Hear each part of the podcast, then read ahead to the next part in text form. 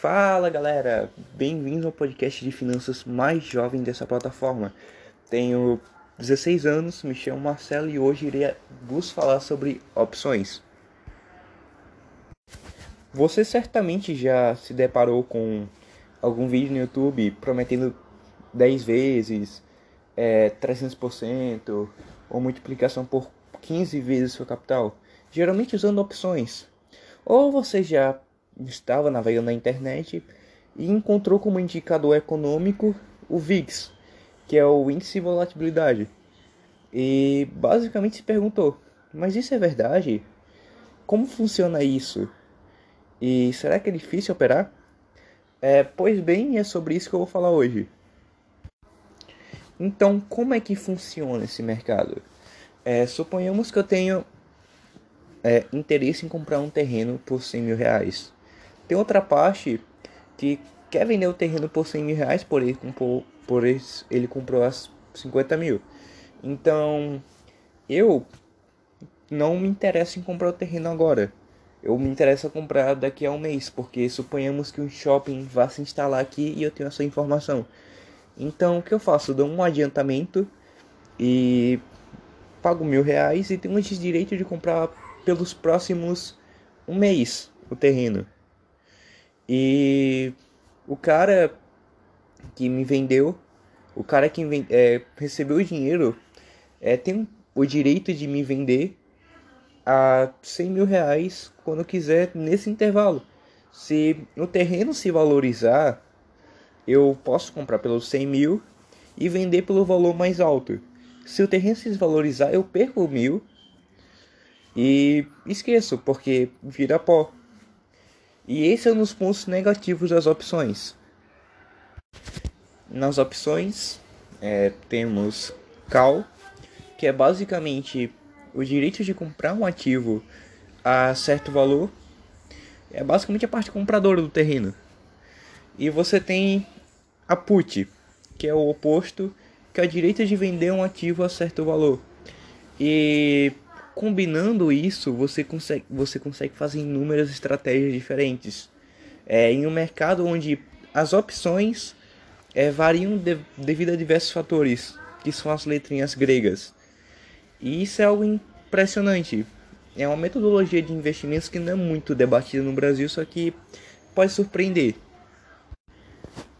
Posso citar como as principais estratégias é vender a seco, ou comprar seco, você só compra a opção, espera que esses fatores como volatilidade, é, volume, valor da ação em si, é, data de, é, de vencimento e etc., impu, é, impulsione o valor da opção para cima, tanto em put ou em call.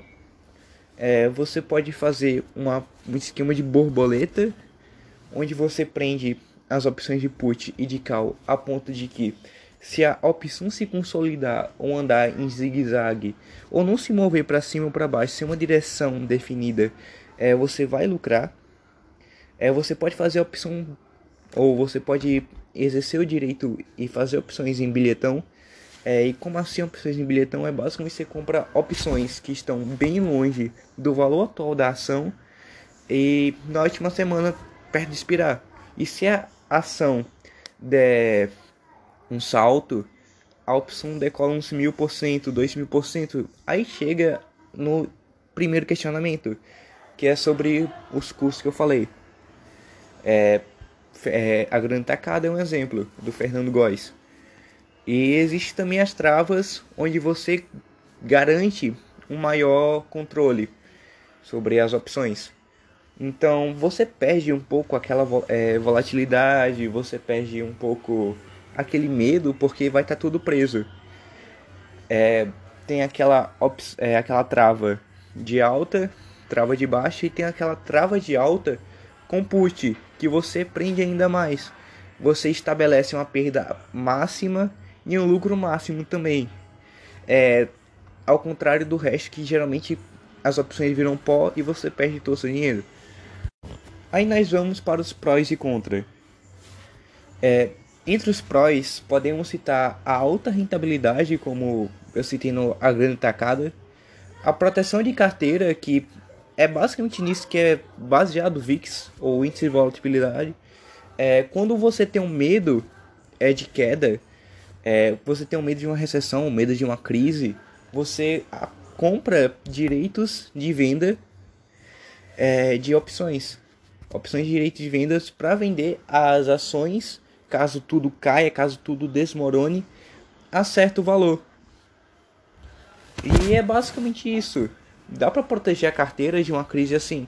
É, suponhamos que nessa queda recente da Ibovespa, suponhamos que lá no topo você tenha, tenha feito esse hedge e basicamente a ação poderia ter caído de 15 reais para 5, você ainda poderia vender a ação a 14 reais na, na inspiração. E é basicamente nisso que constitui o, o hedge. Além disso, você consegue montar uma renda passiva fazendo um lançamento coberto. É, voltando ao início, eu, falei, eu comentei sobre aquele caso é, do sinal. Suponhamos que você é, esteja como proprietário do terreno. É, você tá com um terreno 100 mil e tá com o sinal de mil reais. E se o cara não comprar, você vai é, ganhando mais mil, mais mil, mais mil e fazendo isso infinitamente. E é assim que constitui a formação de renda passiva com as opções.